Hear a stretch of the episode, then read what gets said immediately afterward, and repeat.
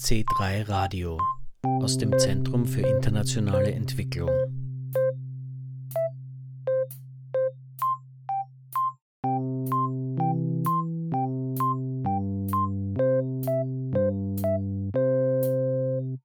Quo Vadis österreichische Entwicklungspolitik unter diesem Titel wurde am 26. Jänner 2023 die alljährliche Publikation Österreichische Entwicklungspolitik im C3 präsentiert. Der Abend war gleichzeitig eine Abschiedsfeier für Michael Obrowski, den langjährigen Mitherausgeber der Publikation. Willkommen bei C3 Radio, sagt Jürgen Planck. A Just Post-COVID-19 World – Cooperative Policies at a Global Level. So lautet der Titel der aktuellen ÖFSE-Publikation Österreichische Entwicklungspolitik, die seit 1985 jährlich erscheint und ein wichtiges Referenzdokument für entwicklungspolitische Entscheidungsträgerinnen in Österreich ist. Die aktuelle Ausgabe der österreichischen Entwicklungspolitik widmet sich in ihrem ersten Teil der Debatte über notwendige systemische Veränderungen auf globaler Ebene, in einer Welt, die gerade von multiplen Krisen erschüttert wird.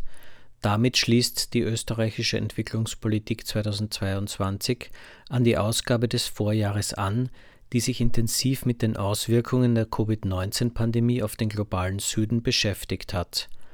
Aufbauend auf den Analysen, die steigende Verarmung und Ungleichheit, eine verschlechterte Finanz- und Verschuldungssituation bzw. sich verändernde globale Produktionsmuster aufzeigend, diskutieren die Autorinnen die Lehren aus den Krisen und skizzieren Reformmöglichkeiten.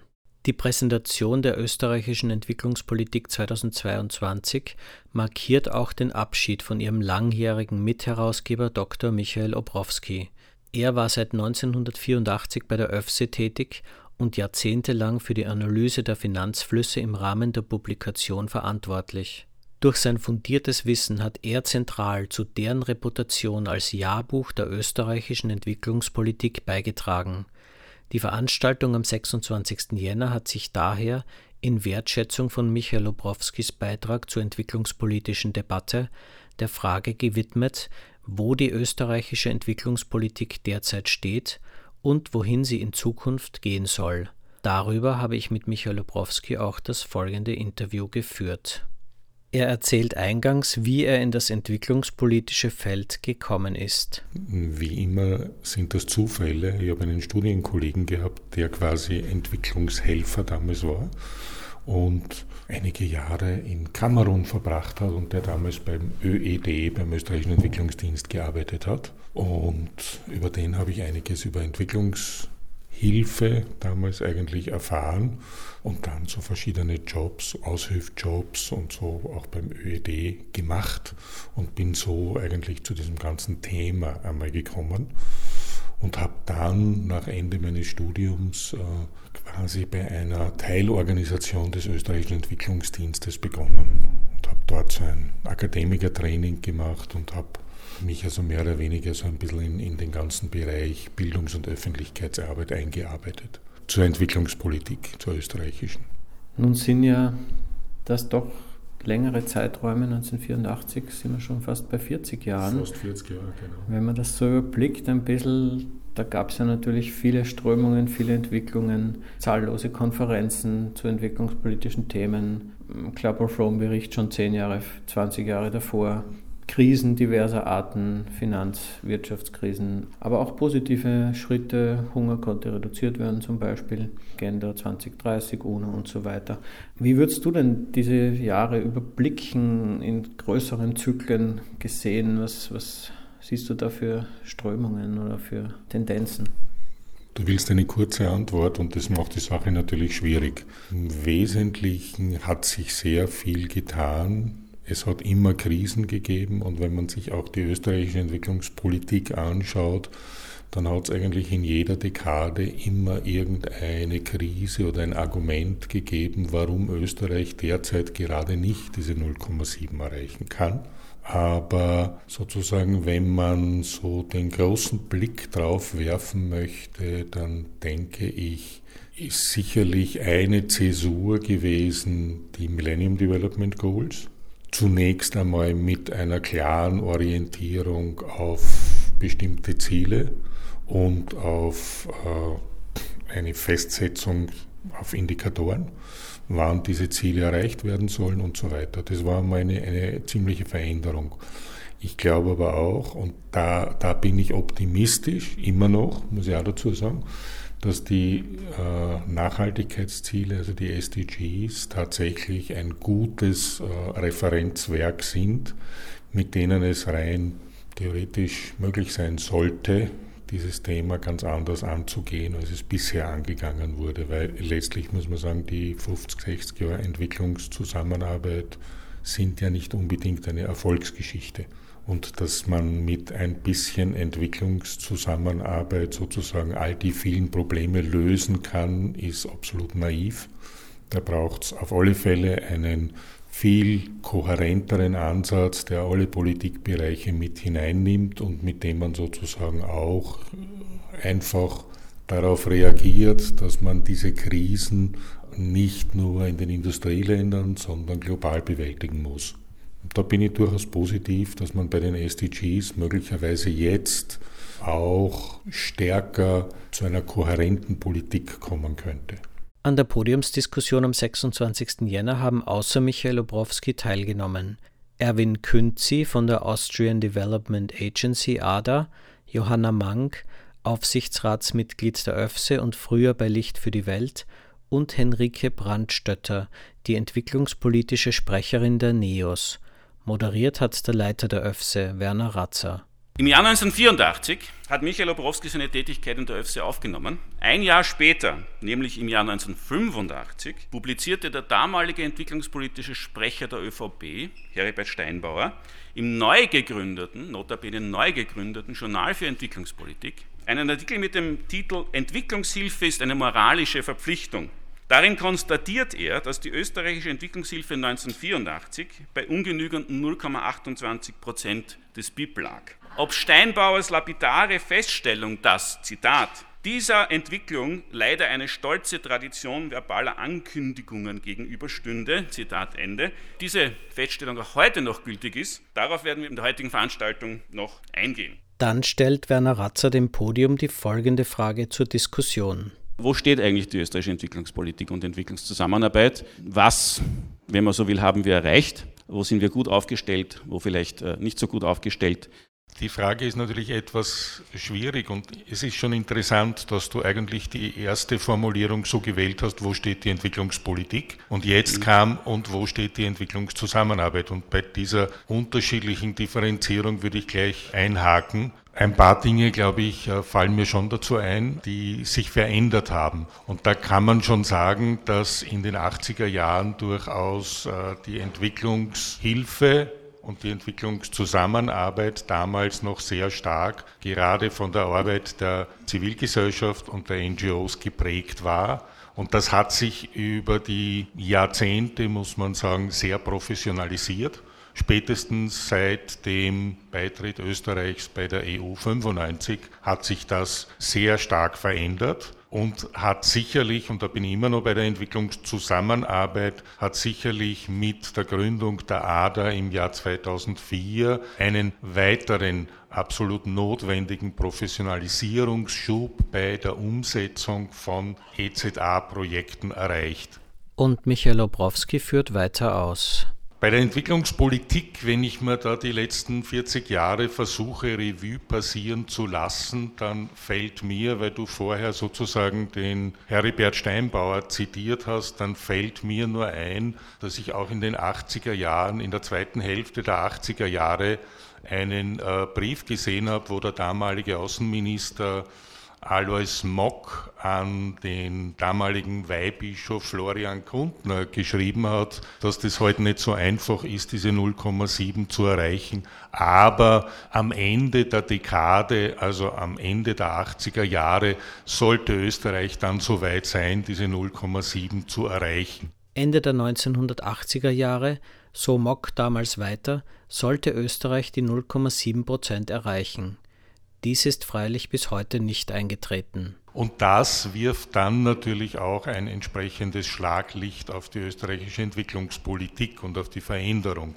Und da glaube ich schon, dass das Hand in Hand geht auch mit der Fragmentierung, die bei der Entwicklungszusammenarbeit immer noch herrscht. Und das lässt sich dann natürlich auch bei der Entwicklungspolitik ablesen. Wir haben immer noch einen eigentlich entwicklungshilfepolitischen Zugang, auch wenn immer wieder betont wird, dass die Entwicklungszusammenarbeit und die Entwicklungspolitik eine gesamtstaatliche Aufgabe ist, dann würde ich sagen, ist es bis jetzt nicht gelungen, hier dieses gesamtstaatliche Bewusstsein so weit zu schaffen, dass auch der Politik, und da nehme ich jetzt vor allem die Politik irgendwo in die Pflicht, dass der Politik klar ist, dass man nicht nur mit Entwicklungshilfe oder mit Entwicklungszusammenarbeit alleine äh, auf die vielen Krisen, die wir derzeit haben, reagieren kann. Hier braucht es eine weit kohärentere Politik, die ich nach 40 Jahren, wenn man so will, vermisse. So Michael Obrowski. Werner Ratzer wendet sich in der Folge an Erwin Künzi von der Austrian Development Agency ADA, die im Jahr 2004 gegründet worden ist.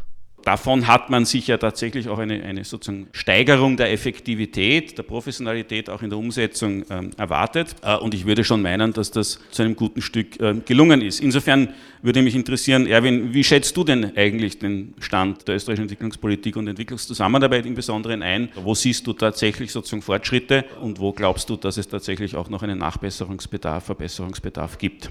Ich möchte mich bedanken bei dir, Michael, dass du erwähnt hast, dass es mit der Gründung der ADA auch einen, einen massiven Professionalisierungsschub gegeben hat. Ich habe angefangen zu arbeiten für die österreichische Entwicklungszusammenarbeit als externer Konsulent äh, 1999, also bevor die ADA gegründet wurde, und äh, habe diesen Professionalisierungsschub miterlebt aus erster Hand. Ich will nicht sagen, dass es vorher unprofessionell gewesen ist, aber es war eben dann doch eine andere Qualität nach der Gründung der ADA, was die, die unmittelbare Zusammenarbeit betrifft und die Umsetzung der Entwicklungspolitik. So Erwin Künzi von der Austrian Development Agency ADA. Moderator Werner Ratzer leitet zur nächsten Diskutantin über. Eine Perspektive fehlt uns noch auf den Zustand der österreichischen Entwicklungspolitik und das ist die nicht äh, unwesentliche zivilgesellschaftliche Perspektive. In der Präsentation ist ja ganz deutlich geworden, dass äh, die privaten Flüsse, wie wir sie nennen, also die Flüsse, die über Fundraising, Spenden von zivilgesellschaftlichen Organisationen administriert und dann verwendet werden für entwicklungspolitische Agenden, äh, nicht zu unterschätzen sind mit 160 Millionen Euro. Das heißt, wir haben durchaus eine sehr aktive zivilgesellschaftliche entwicklungspolitische Szene die, so scheint es mir zumindest sozusagen, äh, durchaus auch ähm, sozusagen floriert. Insofern würde mich äh, auch jetzt äh, von dir, Johanna, äh, würde mich interessieren, in diesem Verhältnis zwischen zivilgesellschaftlicher, privater versus öffentlicher Entwicklungszusammenarbeit und Entwicklungspolitik, wo siehst du da sozusagen Österreich äh, derzeit liegen? Ähm, was sind da die Stärken in der Zusammenarbeit? Ähm, aber vielleicht gibt es auch Schwächen, wo du glaubst, dass man ansetzen muss. Erstens einmal auch von den Zahlen her kommen, das ist natürlich extrem erfreulich, dass die öffentlichen Leistungen steigen. Das ist immer ein, ein, sozusagen ein großer politischer Wunsch von der Zivilgesellschaft, dass das passiert. Und auch schön zu sehen, dass die privaten Mittel steigen über die Jahre. Wobei ich habe mir auch noch vom Fundraising-Verband die Daten angeschaut, wo über alle NGOs sind 22 extreme Steigerungen über Ukraine-Krieg, hat aber auch zur Folge, dass die EZA-Leistungen bei den NGOs, die Spenden, eingebrochen sind. Das ist auch eine, eine Diskussion humanitäre Hilfe und EZA, wofür Mittel kommen und wofür es verwendet wird. Und vielleicht das eben vier Perspektiven, wofür werden Mittel und was, was sind eigentlich so die großen Themen. Das eine ist, und ich möchte jetzt darauf eingehen, wir wollen ja zu den SDGs kommen. Und da muss man auf Österreich selber schauen. Und da sehe ich, dass Österreich selbst einen Entwicklungsnotstand hat. Wir haben keine Mechanismen, um eben zu schauen, wenn wir etwa eine Politik machen, sei es Agrarpolitik oder eine andere, was das im gesamten globalen Gefüge heißt. Und dadurch haben wir auch noch keinen Platz der Entwicklungszusammenarbeit und Entwicklungspolitik äh, in diesem Ganzen eigentlich gefunden. Und das ist mein zweiter Punkt, dass meine Einschätzung auch ist, dass die EZA derzeit wirklich ein Stück im Schatten dieser Migrationspolitik, des politischen Diskurses steht. Österreich schafft es bislang nicht, wirklich dort, wo man sagt, das sind österreichische, vielleicht noch Sicherheits- oder andere Bedenken, versus dem, wo wir international und menschenrechtlich verpflichtet sind, diese Dinge zusammenzubekommen und auch hier zu sagen, was kann eine Entwicklungszusammenarbeit leisten und nicht nur um Migranten fernzuhalten. Also da sehe ich einen unglaublichen äh, Abwärtstrend, den leider sehr viel große der Parteien auch Folge leisten. Die NGOs, man sieht starke Leistungen. Ich glaube, die Projekte, auch da war ein Professionalisierungsschub. Extrem gute Projekte, extrem gute Programme und einen sehr starken aber Regulierungsdruck. Also auch von den Gebern ein großer Aufwand, diese Projekte zu planen, zu machen äh, und, und umzusetzen. Das, was ich sehe, und da folge ich dir sehr stark, in Anbetracht dieser großen Leistungen, die da sind für Projekte und Programme, ist der Anteil für das, was anwaltschaftlich und politisch gemacht wird, extrem klein. Und vielleicht noch ein Punkt zum Zusammenarbeit zwischen den verschiedenen Akteuren. Wir kennen uns, wir sehen uns, wir schätzen uns und wir haben noch nicht geschafft, wirklich tatsächliche Räume zu schaffen, wo wir über die wirklichen Themen diskutieren können. Johanna, sowohl du als auch die Frau Abgeordnete Brandstätter haben ja ähm, auch schon darauf hingewiesen, dass dekoloniale Problematiken oder eine dekoloniale Kritik an der Entwicklungszusammenarbeit, an der Entwicklungspolitik insgesamt mehr Bedeutung erlangt hat in der jüngsten Vergangenheit, ähm, dass speziell auch unter jungen, äh, interessierten Menschen Entwicklungspolitik, Entwicklungszusammenarbeit nicht unbedingt den besten Ruf hat, äh, weil es da doch auch zu Recht durchaus sozusagen ähm, eine, eine starke Kritik an der Praxis sozusagen gibt. Wie kann man damit umgehen in Zukunft? Wie kann man auch die Relevanz von Entwicklungspolitik, Entwicklungszusammenarbeit stärken in unserer Gesellschaft äh, für die Zukunft hin und wo müsste sich da auch die Entwicklungspolitik, Entwicklungszusammenarbeit hin entwickeln, damit das funktionieren kann?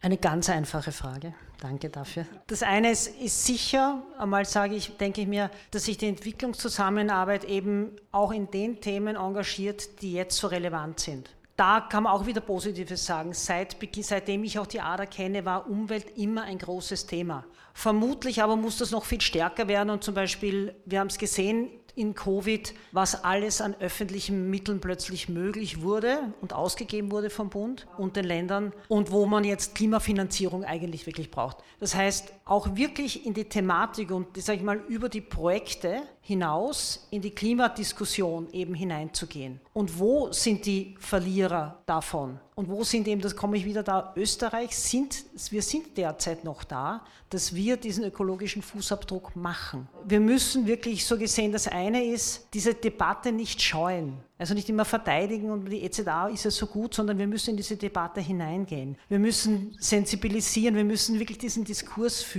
über Privilegien, über Diskriminierung. Und ich glaube, da ist jede Organisation, wie auch wie sie aufgestellt ist, gefordert, das zu tun in ihren Foren. Das andere ist, ich glaube, dass jede Organisation, man kann immer auf die anderen zeigen, selbst als eigene Organisation kann man sicher am eigenen beginnen. Sei es, wie werden Projekte partnerschaftlich gemacht, man kann sich überlegen, wie, eines, wie die Strukturen, Entscheidungsfindungen in einer Organisation stattfinden extrem stark, aber das ist bei beiden, das ist bei den Geldgebern als auch bei den privaten Mitteln, Mittel nicht nur dafür verwenden, dass sie für Projekte sind, sondern für Stärkung von Organisationen per se. Sind viele Dinge und ich glaube, und es braucht Zeit. Und ich glaube, das ist einer der schwierigen Dinge, weil man im Alltag so in der Arbeit drinnen ist. Wenn wir uns jetzt anschauen, viele der Organisationen, die in der Ukraine-Krise arbeiten und wichtige Arbeit leisten, sind so in diesem Arbeitsmodus drinnen, diese Projekte umzusetzen, weil es ja auch so notwendig ist, dass oftmals diese größeren Themen, wo geht die Entwicklungspolitik, wie verhalten, wie ändern wir uns, zu kurz kommen. Ich habe da jetzt auch keine Lösung, aber ich glaube, genauso Abende wie, wie heute, das Ansprechen, anfangen anzudenken, einzufordern, sind so diese Schritte, äh, um, um das zu tun. Und da sitzen wir, alle, die wir hier sind, äh, können ein Stückchen dafür etwas machen. Nicht nur ein Stückchen, sondern viel. So Johanna Mang, früher bei Licht für die Welt und nunmehr Aufsichtsratsmitglied der ÖFSE. Michael, last but not least. Es gibt zwei Themen, die haben dich vielleicht, abgesehen von der Oder-Quote, auf die wir schon eingegangen sind, ähm, aber es, es, gibt zwei Themen, an denen du dich inhaltlich vielleicht auch stärker abgearbeitet hast. Und das eine war eben die entwicklungspolitische Kohärenz oder die Kohärenz für nachhaltige Entwicklung. Einerseits, andererseits eben auch an den, an den Sustainable Development Goals, die 2015 von dir ja auch als großer Fortschritt eingeschätzt äh, worden sind. Mittlerweile ähm, hat man den Eindruck, Beide Themen haben ein bisschen gelitten in den letzten Jahren an Relevanz. Wo siehst du sozusagen äh, die Entwicklungspolitik, Entwicklungszusammenarbeit im Lichte dieser Veränderungen ähm, hingehen äh, und was kann man tun ähm, und was können wir tun, um diese Themen weiterhin hochzuhalten? Die Thematik der entwicklungspolitischen Kohärenz oder PCSD, also Policy Coherence for Sustainable Development, wie es dann eigentlich jetzt dann ergänzend genannt wurde, ist, glaube ich, tatsächlich ein, ein, ein zentraler Punkt, der wenn ich mir was wünschen darf, sozusagen hoffentlich in der Zukunft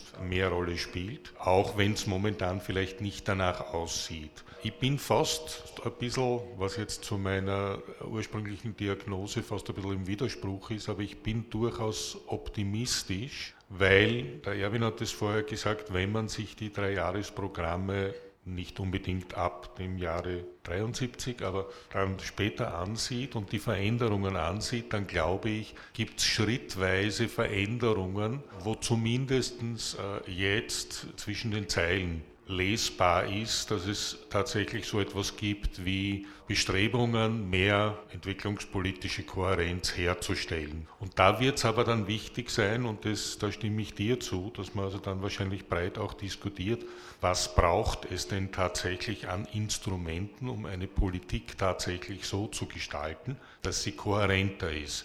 Das heißt jetzt nicht unbedingt, dass alle Politiken und alle Maßnahmen jetzt äh, auf alle Fälle äh, Entwicklung im globalen Süden fördern sollten, das ist wahrscheinlich wünschenswert, aber eine Utopie. Aber man sollte sich zumindest bewusst sein über bestimmte negative Auswirkungen von bestimmten Politiken und wie kann man die in Zukunft ändern und reduzieren. Und da hat sich ja schon in den letzten Jahren einiges am Bewusstsein, würde ich einmal jetzt sagen, verändert. Äh, denken wir alleine jetzt daran an Clean Clothes und, und an die entsprechenden Informationen, die uns äh, nicht nur nahe gehen, sondern die uns einfach deutlich zeigen, wenn es bei uns T-Shirts um einen Euro gibt und wir die kaufen, dann können wir nicht erwarten, erstens, dass das ökologisch wunderbar ist und zweitens, dass also die Leute, die das produzieren in Asien, davon wunderbar leben können. Dieses Bewusstsein, glaube ich, ist jetzt langsam sozusagen ein bisschen breiter vorhanden. Und das betrifft jetzt natürlich auch so dann langsam Bereiche äh, wie Ernährung und, und, und. Also sind wir langsam, und das ist mein Optimismus, vielleicht auf der Ebene, dass wir die SDGs, die Nachhaltigkeitsziele breiter sehen und die in einem Zusammenhang nicht nur mit der Entwicklungspolitik, sondern mit der gesamten Politik sehen. Die Entwicklungspolitik sollte nicht, so wie das bis jetzt in meiner Perspektive oder meiner Wahrnehmung ist, sozusagen nur mehr der Appendix sein bei den SDGs. Wenn es um die internationale Dimension geht von den SDGs, dann sagen wir, das macht eh die ADA oder die Entwicklungszusammenarbeit. Nein, das ist eigentlich Aufgabe der Strategie und der Überlegung einer, einer gemeinsamen Politik, die global global sein sollte. Und insofern glaube ich, war unser, unsere Überlegung, die wir damals hatten, im Sinne von, es bräuchte eigentlich so etwas wie ein Ministerium oder eine Struktur für globale Entwicklung, zwar utopisch auf der einen Seite, aber sie ist immer noch aufrecht zu erhalten.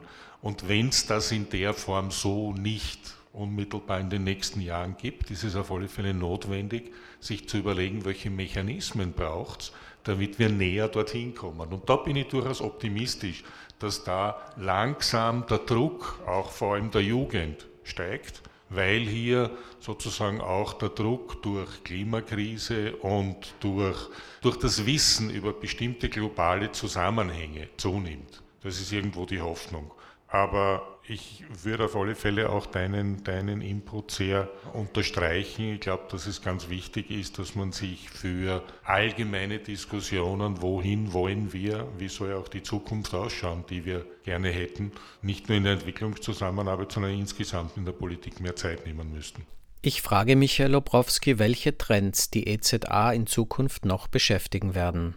Naja, ich glaube schon, dass derzeit auf alle Fälle die Klimakrise ein zentrales Thema sein wird, das selbstverständlich auch innerhalb der Entwicklungszusammenarbeit eine große Rolle spielen wird. Und das Zweite ist natürlich auch äh, letztendlich die Auswirkungen, die wir von Covid noch gar nicht alle abschätzen können, äh, auf die wirtschaftliche Entwicklung im globalen Süden, auf bestimmte Systeme wie nicht nur Gesundheit, sondern auch auf das Bildungssystem. Das war C3 Radio. Heute zur Präsentationsveranstaltung der ÖFSE-Publikation Österreichische Entwicklungspolitik 2022, die am 26. Jänner 2023 im C3 stattgefunden hat. Der Abend war gleichzeitig eine Abschiedsfeier für Michael Obrowski, den langjährigen ÖFSE-Mitarbeiter und Mitherausgeber der Publikation. Diese kann auf www.ofse.at heruntergeladen werden. Dort kann man unter anderem auch auf aktuelle Kommentare, Briefing Papers und Policy Notes zugreifen. C3 Radio gibt es wieder in einem Monat und ständig als Podcast auf Spotify bzw. auf podcast.de. Informationen dazu und zu allen Angeboten im C3 findet man auf www.zentrum3.at. Folgen Sie der ÖFSE und C3 Radio bitte auch auf Facebook. Auf Wiederhören sagt Jürgen Planck.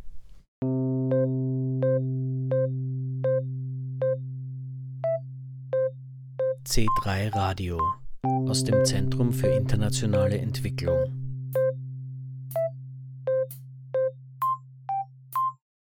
Mit den Organisationen Baobab, Frauensolidarität, Mattersburger Kreis, ÖFSE und Paulo Freire Zentrum.